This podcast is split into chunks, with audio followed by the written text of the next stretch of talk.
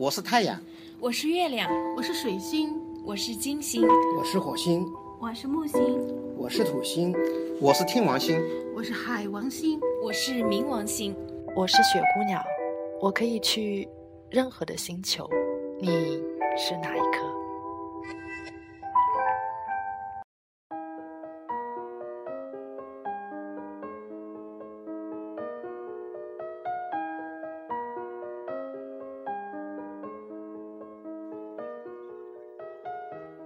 亲爱的听众朋友们，大家晚上好，欢迎收听雪姑娘电台。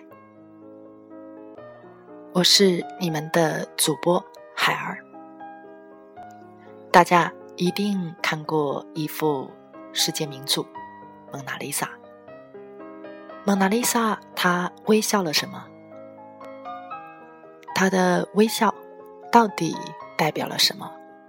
是达芬奇的爱与爱情吗？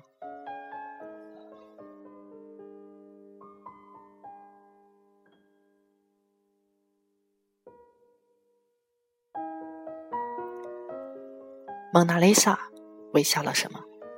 是达芬奇的爱与爱情吗？五百年来，人们一直对蒙娜丽莎神秘的微笑一筹莫展，因为不同的观者、不同的时期、不同的状态去看，都有着不同的感受。不知其数的人研究着蒙娜丽莎，研究着她的微笑。甚至动用起了电脑科技手段来分析这个微笑。从艺术家到心理学家，到神经学家，更有甚者分析他得了一场中风，所以笑成了这个样子；还有怀疑她怀孕了，还有猜疑她刚刚夭折了她的孩子等等。果真是大千世界无奇不有了。郭沫若的《人类的前途有无限的光明》中记载说，达芬奇拒绝从宗教出发的一切独断的意向，而只从科学的实证和理性的思考中去追求真实的知识。其实，这也就是启动欧洲文艺复兴的主要思想。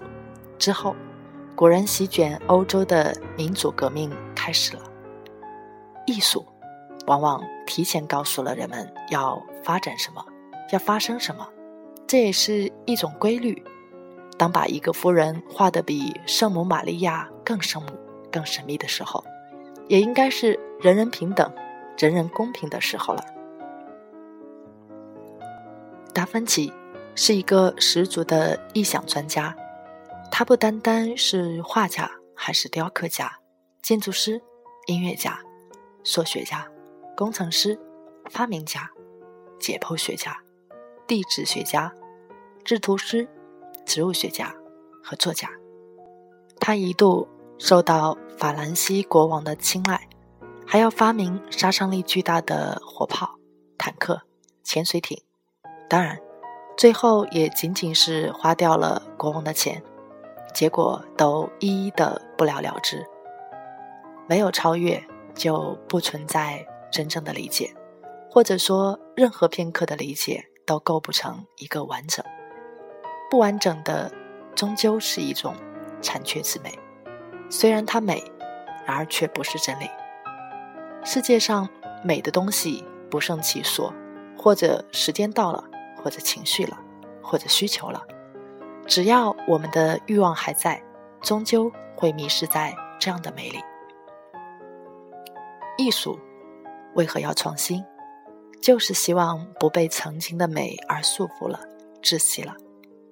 就好比我们吐故纳新的呼吸一样，艺术的创新无疑就是空气中的养分。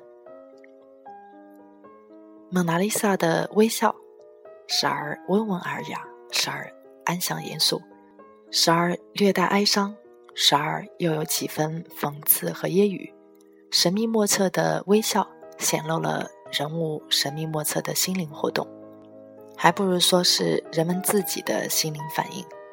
蒙娜丽莎的微笑洞察了观画者的内心，而折射出了这样的一个微笑，是他已经看透了你，看穿了你。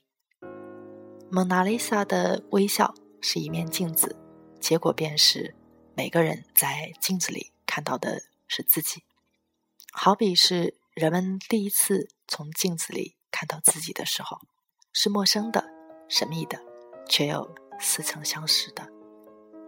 又好比当你发现自我变化的时候。再去看镜子里的自己，已不再是原来的自己。确实，随着我们的心情与心境，我们一直都在起伏着、变化着。那怎么还能看清楚真正的自己的面目呢？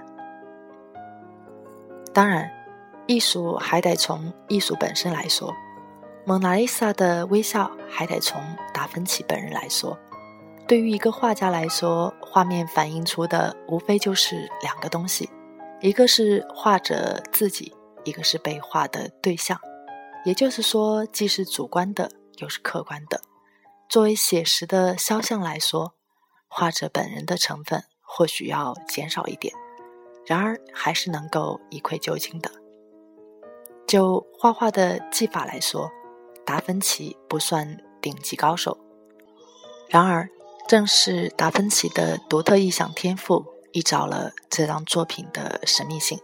因为这张蒙娜丽莎画出了被画对象的同时，又画出了达芬奇自己。更合理一点的解说就是，身体是这位夫人的，而内心的反应却是达芬奇本人的。达芬奇有句话是这么说的：“交配的行为和交配的器官是如此丑陋。”以致，如果不是有美丽的脸庞、漂亮的衣着和行动时的冲动，人类早已在大自然中绝种。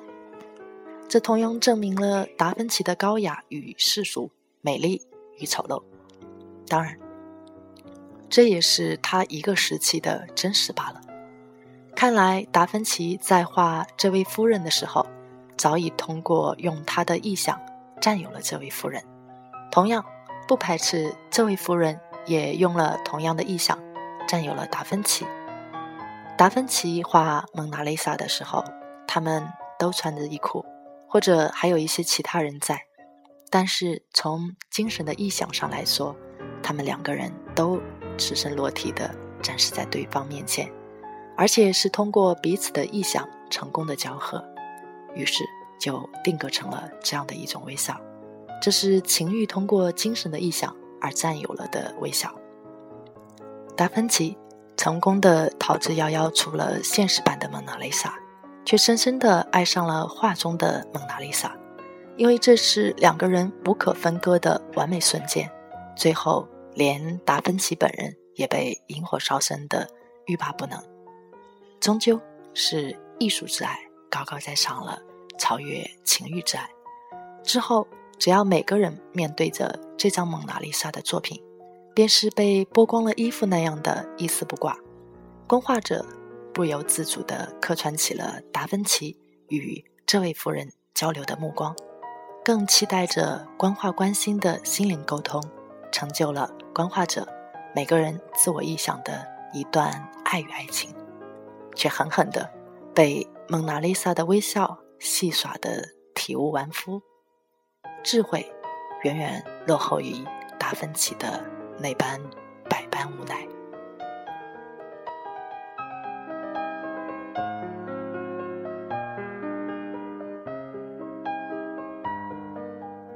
湛然于苏州太湖，二零一零年六月四日。湛然用这样的一种方式解读了达芬奇的微笑，那你的想法是什么呢？谢谢大家聆听雪姑娘电台，大家晚安。